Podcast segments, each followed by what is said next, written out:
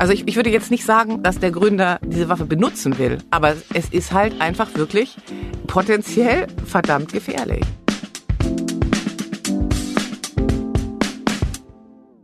Herzlich willkommen zum Manager Magazin Podcast Das Thema. Ich bin Sven Klausen und heute geht es ja um was geht's eigentlich? Wie soll man TikTok bezeichnen, Miriam? Monster-App, Sucht-App, Aufmerksamkeitsschlund? Ja, alles nicht so schlecht, auch wenn die TikTok-Macher wahrscheinlich die Krise kriegen würden, wenn sie das hören.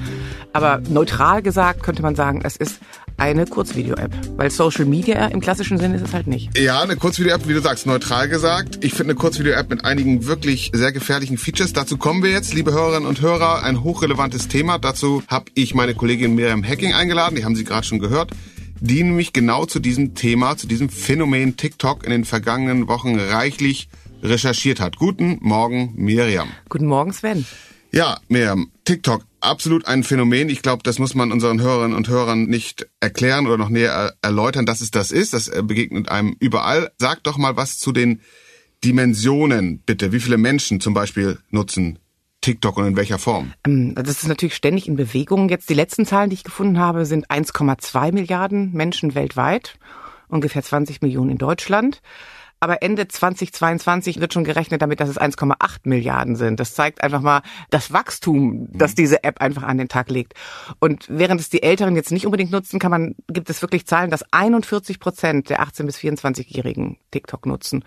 Und das halt nicht mal eben so bisschen, sondern Nutzungsdauer ist im Durchschnitt eineinhalb Stunden. Also da muss man sich mal überlegen, wie oft das geöffnet wird, wie oft die da drin sind und wie sie eben, wie du schon sagtest, reingesogen werden in diesen, in diesen Sog von Videos, mit dem man sich da berieseln lassen kann. Also anderthalb Stunden pro Tag mhm. im Durchschnitt. Ja. Und in Deutschland gibt es da auch Schätzungen oder Zahlen, wie viel das hier nutzen? Da habe ich jetzt nichts zu, aber ich glaube, Teenager mhm. von Teenager, wenn ich jetzt so, ich habe drei Kinder, wenn ich mir gucke, wie die sich diese Kurzvideos reintun, das ist, ja, da gehe ich von ähnlichen Zahlen aus, ehrlich gesagt. Gibt es Angaben zu, zu Umsatz, Geschäftsmodell, gut, Geschäftsmodell, klar, aber welchen Umsatz die unbedingt machen, ungefähr machen? Also es gibt immer nur so Leaks davon, wie viel die verdienen werden. Zum Beispiel gab es jetzt, soll es wohl ein Meeting gegeben haben im September, da haben die ihre Umsatzerwartung von 14,5 Milliarden auf 10 Milliarden reduziert. Mhm. Also das sind einfach wahnsinnige Dimensionen. Und die verbrennen halt auch enorm Geld. Im 2021 haben sie 7,2 Milliarden Dollar verbrannt. Ja, davor nur zwei. Aber sie haben eben auch bewiesen, dass sie auch Geld verdienen können. Also sie haben auch schon mal ein Jahr gehabt, 2019, da haben sie knapp 700 Millionen Dollar plus gemacht. Aber die sind halt im Wachstumsmodus. Die blasen die Kohle raus, zumindest bis vor kurzem, dass einem die Ohren schlackern. Und bei diesen Verlusten, warum zwingen diese Verluste das Unternehmen nicht in die Knie? Weil sie Investoren haben, die daran glauben. Und sie haben ja quasi ein Proof of Concept gebracht. Sie können Geld verdienen. Mhm. Und das ist die, das ist die Verheißung der Tech-Branche. Wenn man sich anguckt, alle schlackern, Zuckerberg, alle schlackern mit den Ohren und sagen, boah, das wächst hier enorm. Und das ist, wie hat einer, hat es einer ausgedrückt, das ist eine Rakete, die abgehoben hat. Und alle, die können, steigen ein. Und die Leute, die Geld geben, wir haben hier die großen Namen, KKR, Goldman Sachs, Tiger Global, Softbank, General Atlantic, Sequoia, die nagen alle nicht am Hungertuche, die haben Geld und mhm. ähm, die nutzen halt die Chance. Das ist mhm. die Verheißung. Mhm. Und die Chance ist eben diese enorme Reichweite, diese enorme ja, Fanbase quasi, die die haben, ne? Die hohe Zahl der Nutzerinnen und Nutzer. Das ist ein Riesenunternehmen. Hinter TikTok steht ByteDance und die haben nicht nur, nicht nur TikTok, die haben Nachrichten-Apps, die haben Spotify-Klone, die haben Suchmaschinen. Kürzlich haben sie auch so einen Shein-Klon gestartet, also Modefatik. Die machen E-Commerce, offensichtlich verkaufen sie selber was, Mode, die machen Werbung. Das ist ein Riesenbusiness. Und auch wenn es jetzt gerade mal so ein bisschen kränkelt, also E-Commerce und Werbung ist ja jetzt nicht so das Wachstumsfeld gerade oder das massive Wachstumsfeld, aber das ist, das auf lange Frist ist das ein Riesenbusiness, was man machen kann. Du hast schon äh, gerade eben gesagt, oder angedeutet, dass äh, das nicht so leicht war, die Zahlen zusammenzukriegen und die Informationen zusammen zu recherchieren. Das äh, war eine schwierige Recherche, ein etwas nebulöses Unternehmen. Wer von TikTok wollte mit dir sprechen und erzähl doch mal, wie die Recherche lief, wie du überhaupt das zusammen recherchieren konntest. Kurze Antwort, on the record keiner. Mhm. Wir haben sie gesagt, ja, wir sind alles ein Team, wir möchten niemanden in den Vordergrund stellen, aber natürlich noch mehr Aufmerksamkeit brauchen die nicht, ne? Negative Aufmerksamkeit, dass sich dann irgendjemand in ein Fettnäpfchen tritt. Und es war wirklich eine, eine Recherche. Ich habe mir von überall, über die Kontinente hinweg, habe ich mir die Informationen zusammengesammelt, habe mit Experten gesprochen, mit Mitarbeitern, mit ehemaligen Mitarbeitern, mit ähm, Wissenschaftlern, die sich damit beschäftigt haben, die Freaks, die in die Daten, Algorithmen geguckt haben, also äh, in die Algorithmen nicht, aber also reingeguckt haben in, in, in die Apps und hinter, hinter die Kulissen geguckt haben. Ja, es war eine sehr umfangreiche Recherche und habe mir so quasi die Stückchen zusammengetragen weil selbst Zahlen werden quasi in Europa gibt's Zahlen, aber die die werden meistens gibt's irgendwelche Pitch Decks, die leaken mhm. oder sowas. Also mhm. es ist wirklich ein Mosaik, was ich da zusammengebaut habe. Mhm. Und das begegnet uns ja häufiger mal. Das ist ja auch eine vornehme Aufgabe von uns über Menschen, Unternehmungen, Projekte zu berichten, von denen die Akteure lieber nicht wollen, dass man darüber berichtet. Aber hier in diesem Fall kannst du dir erklären, warum es diese Zurückhaltung gibt, mit dir on the record zu sprechen? Ja, ich glaube, es, es gibt ja genug Social Media Konzerne, die sehr im Radar sind. Und TikTok hat ja ist ja leid geprüft. Also mhm. ähm, Herr Trump hat die ja quasi schon mal vom US-Markt wehen wollen. In Indien sind sie verboten. Also und das ist das sind Wahnsinnseinbußen. Man möchte natürlich lieber nicht verboten werden. Mhm und keine Angriffsfläche bieten. Und das ist, es ist immer so ein, man hat so das Gefühl, es ist so ein Ziehen von, von verschiedenen Seiten. Die Regulierer versuchen ein bisschen was zu machen, dann machen sie kleine Eingeständnisse, aber so richtig weiß man ja auch nicht, was da läuft und so. Es ist so, ein, so eine Verhandlungsmasse und die spielen sicherlich auch auf Zeit. Also mhm. je länger man sich halten kann und man, je länger man sein Business ausbauen kann, desto besser für die. Um zu ergründen, was so äh, Organisationen vorantreibt, in welchem Geiste sie unterwegs sind, ist es ja immer sinnvoll, hilfreich auf die entscheidenden Menschen zu gucken. Die gibt's ja tatsächlich meistens. In dem Fall hier gibt's auch einen Gründer natürlich noch, der sehr aktiv ist. Das Unternehmen ist ja recht jung noch. Ich glaube, so richtig 2019 erst gestartet, oder? Ja, ist, ist recht jung, ja. Genau. Wer sind die entscheidenden Leute? Also es gibt den Gründer, den du gerade schon ansprachst, Zhang Yiming. Das ist so das Mastermind. Der ist jetzt seit letztem Jahr gar nicht mehr operativ aktiv. Der hat sich zurückgezogen. Der ist sehr oft mit der Regierung aneinander geraten und hat da, glaube ich, auch nicht mehr die Ambition, sich damit rumzustreiten. Aber der ist so das Mastermind, der hat das gegründet und hat einfach sehr früh gemerkt, erstmal diesen, diesen Schwung zum Mobile, zum mobilen Internet, das jetzt nicht mehr auf Papier gelesen wird, sondern dass man kurz aufs Handy guckt. Und KI hat er sehr früh identifiziert. Künstliche Intelligenz. Ja, mhm. künstliche Intelligenz, also was wir da für ein Potenzial drin liegt. Und hat dann sehr früh eine Nachrichten-App aufgebaut und quasi von da aus sein Imperium aufgebaut. Aber alles aufgrund dieser Algorithmen, dieser selbstlernenden KI, die sich ständig verbessert und guckt, was wollen die Leute und ihnen genau das präsentiert. Und er hat sehr früh dann auch einen anderen Mitarbeiter engagiert, der sich um eben diese KI, den hat er bei Du, bei Baidu abgeworben, zu wenn ja. Und der ist auch jetzt die Ränge hochge, hochgestiegen. Das ist so der Brain, der künstliche Intelligenz-Brain hinter diesem Unternehmen. Und über den Gründern, Zhang Yiming, ne, weiß man was, was den antreibt, was dessen Motivation ist, was das für ein Typ ist? Ähm, also das scheint ein ganz bescheidener Typ eigentlich mhm. zu sein, aber der hat halt eben diesen, der hat wohl als als junger Ingenieur hat er Biografien verschlungen von Business-Leadern und hat einfach dieses Ziel, ich will was ganz Großes aufbauen und nicht nur was Chinesisches, sondern ein Google, ein ein Weltkonzern. Und ähm, das hat er einfach auch wirklich clever gemacht, das muss man wirklich auch mal sagen.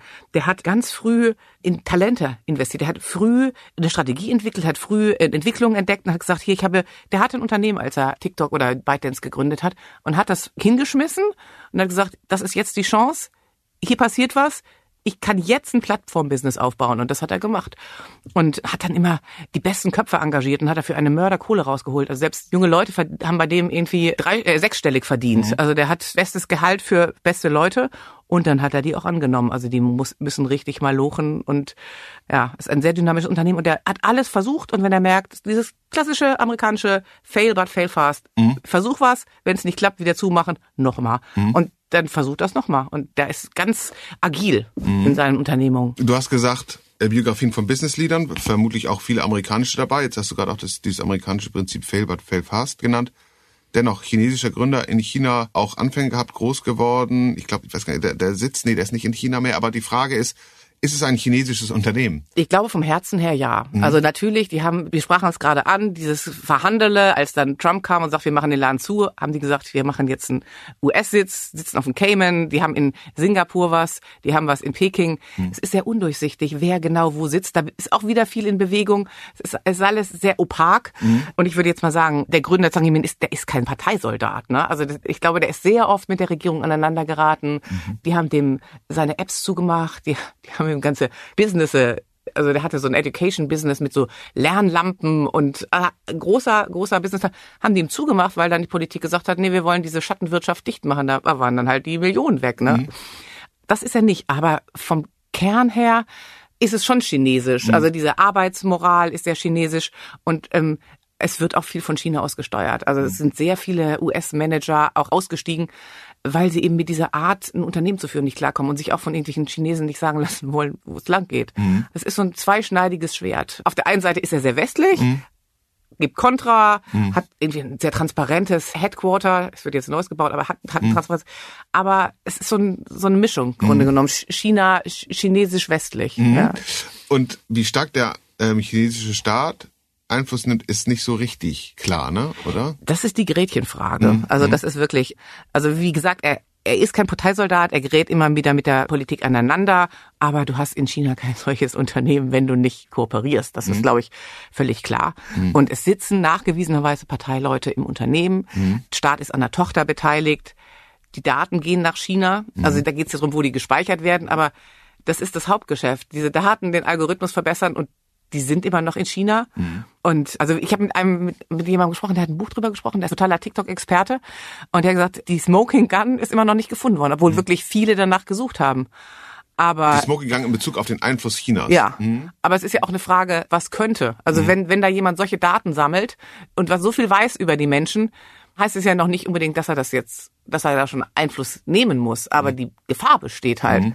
Und wenn ich einen Großteil meines Businesses in China habe, dann würde ich ich glaube, ich würde dann doch kooperieren. Also ja, ja, ja.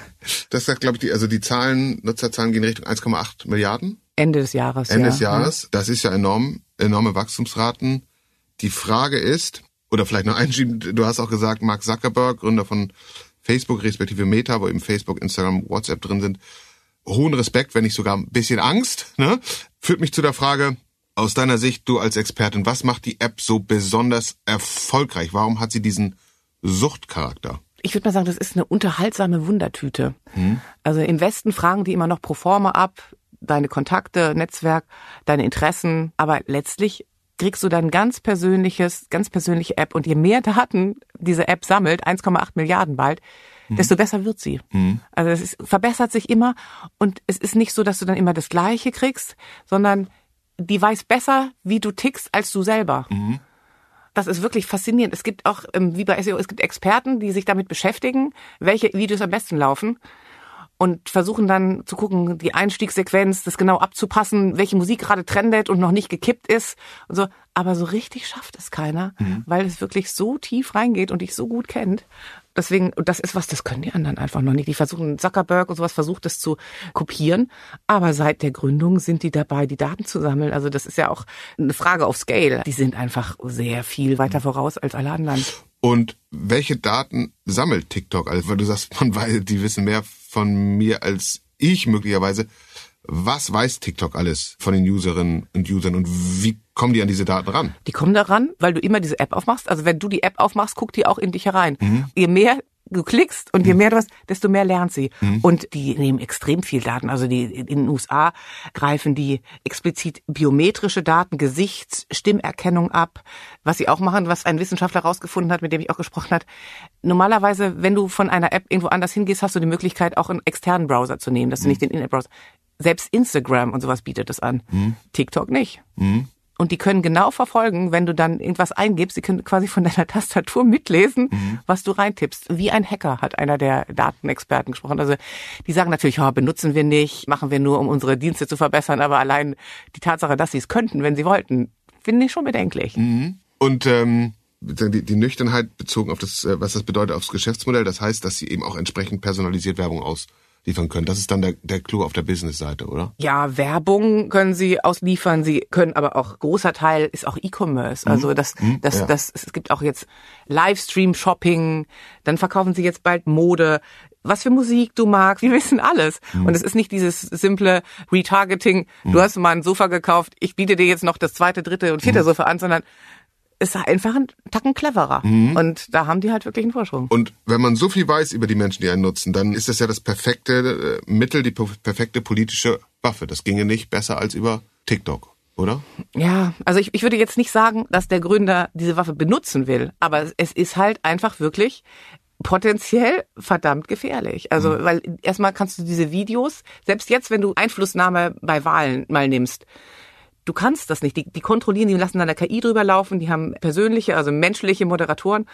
Du kannst das gar nicht so. Ich habe mit Experten gesprochen, die haben gesagt, du kannst das gar nicht so regulieren. Mhm. Livestream, willst du so schnell handeln, dass da nichts läuft, was was quasi jetzt mhm. wahlverzerrend ist. Mhm. Die Reichweite ist ganz krass. Also mhm. wenn da Fake News gespreadet werden und dann trendet das, dann gucken das Millionen Leute. Das mhm. kriegst du gar nicht mehr eingefangen. Mhm. Und wenn du jetzt sagst, da ist irgendwie ein Bad Actor, der das benutzen will, ja, klar. Mhm. Also du weißt, das ist Wahnsinn. Ich meine, die anderen jetzt Instagram und Meta und sowas haben auch wahnsinnige viele Daten über uns, von denen wir uns gar nichts vorstellen können. Aber das ist halt einfach nochmal ein anderer Schnack. Mhm. Und also ich halte die chinesische Regierung für durchaus in der Lage, technisch da was zu machen. Aber das heißt jetzt nicht, dass der jetzt unbedingt jetzt der, der Lord Voldemort ist, mhm. der, ähm, mhm. sondern das ist einfach die Struktur dieser App und dieses Geschäfts, die diese Gefahr mit sich bringt, denke mhm. ich. Wir haben gerade möglicherweise auch eine, eine sehr westliche Sicht, aber eine Riesendiskussion um den Einfluss von Twitter, nachdem Elon Musk Twitter gekauft hat. Du hast gerade, finde ich, sehr plausibel und nachvollziehbar geschildert, aus meiner Sicht, dass TikTok da diesbezüglich eigentlich noch eine größere Waffe ist, weil es eben viel mehr Menschen erreicht und noch viel schwieriger einzuhegen ist im Grunde genommen. Warum segelt TikTok da so unter dem Radar in der öffentlichen Diskussion? Ich glaube, TikTok hat immer noch diesen Ruf des Kurzvideo, Unterhaltungs, tanzende Teenie-App. Mhm. mhm. Und es ist natürlich eine Unterhaltungs-App, aber es ist trotzdem es hat diese wahnsinnige Reichweite mhm. und es gibt ganz viele Leute, die nutzen eben diese App nicht mal mehr nur, um Videos zu gucken, wo du auch Desinformation oder totale Bräsig machen, indem du alles Politische rausnimmst, mhm. was diese Gefahr auch mit sich bringt. Aber es wird damit gesucht, es werden Informationen gesucht, es wird immer breiter in der Nutzung. Mhm. Und da, wenn es Google ersetzt, wenn das Nachrichtenmedien ersetzt, dann, dann wird's richtig gefährlich. Wie gehen die mit den Regulatoren um? Der Gründer selbst, vermutlich, wie du ihn beschreibst, sehr zurückhaltend. Haben die Menschen, die Leute, die mit den Regulatoren umgehen, in den USA, in Europa, um um sozusagen die zu besänftigen? Also die haben halt wirklich schlechte Erfahrungen gemacht. Mhm. Sie sind schon, Trump wollte sie zum Verkauf zwingen, da hat der Gründer echt lange gehakelt mhm. und die Investoren wollten schon Zugeständnisse machen. Mhm. Er hat gesagt, nee. Mhm. In Indien sind sie verschwunden und in den USA sind sie jetzt, glaube ich, kurz vor einer Einigung und mhm. sagen sie, wir wollen, wir, wir, wir speichern unsere Daten in den USA und machen Zugeständnisse. Das ist eine sehr lange Verhandlung, haben jetzt auch mhm. quasi Oracle, im Cloud-Provider, im Grunde mhm. zugestanden, einen Einblick in die Algorithmen zu nehmen. Mhm. Aber das ist ein Kundenverhältnis. Also das mhm. finde ich jetzt auch sehr fragwürdig. Die werden sicherlich die ankreiden, damit ihr Geschäft kaputt geht. Also die Logik finde ich jetzt nicht so ganz überzeugend, muss ich mhm. sagen. Aber sie versuchen, sie gehen immer im kleinen Schritt, gehen sie immer auf zu und dann machen sie vor, vor den Midterms, haben sie gesagt, wir machen keine Wahlwerbung. Mhm. Also sie, sie sind sehr agil. Und mhm. deswegen, glaube ich, können die da sich noch eine ganze Weile hinretten. Mhm. Und in Europa ist, profitieren sie ja einfach davon, dass sie in Irland reguliert werden. Also sie haben, sie sind direkt nach Irland gegangen und haben gesagt, wir wollen von euch reguliert werden. Mhm. Und dann hat die kleine irische Datenschutzbehörde gesagt, oh, nicht unbedingt. Mhm. Aber jetzt sind die halt auch da und die Chefin, Ellen Dixon, die reguliert die, aber muss natürlich auch die wirtschaftlichen Interessen dieses mhm. Tech-Standorts haben.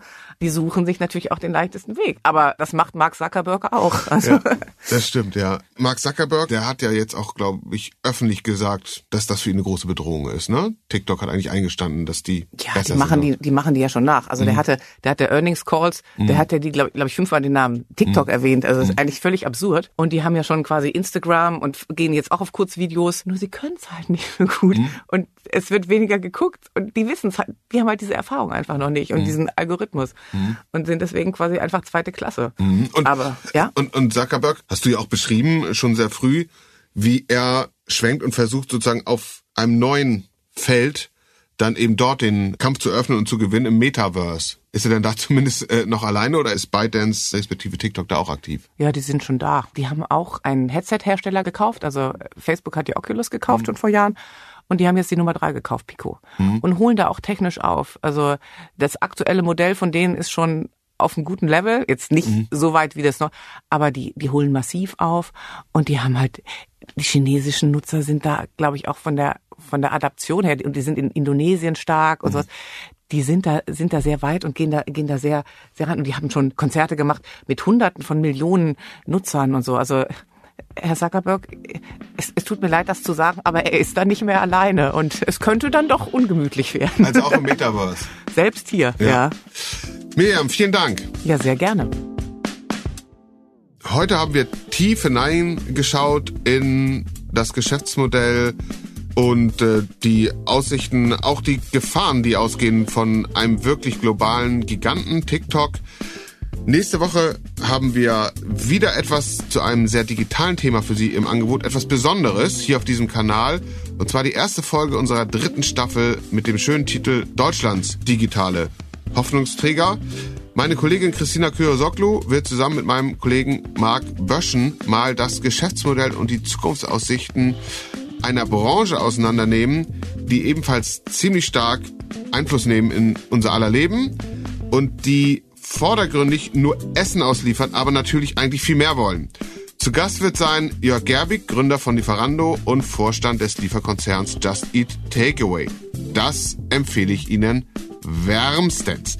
Für heute bedanken sich bei Ihnen für Ihre Aufmerksamkeit und Zeit Sven Bergmann, Mareike Heinz und Marc Glücks, die diese Folge für Sie produziert haben, sowie natürlich Miriam Hacking und ich. Schauen Sie bitte gern noch in die Show Notes für vertiefende Informationen zu TikTok und anderen ambivalent erfolgreichen Tech-Plattformen. Seien Sie nächste Woche wieder an Bord, bleiben Sie gesund und optimistisch und machen Sie etwas aus Ihrer Zeit.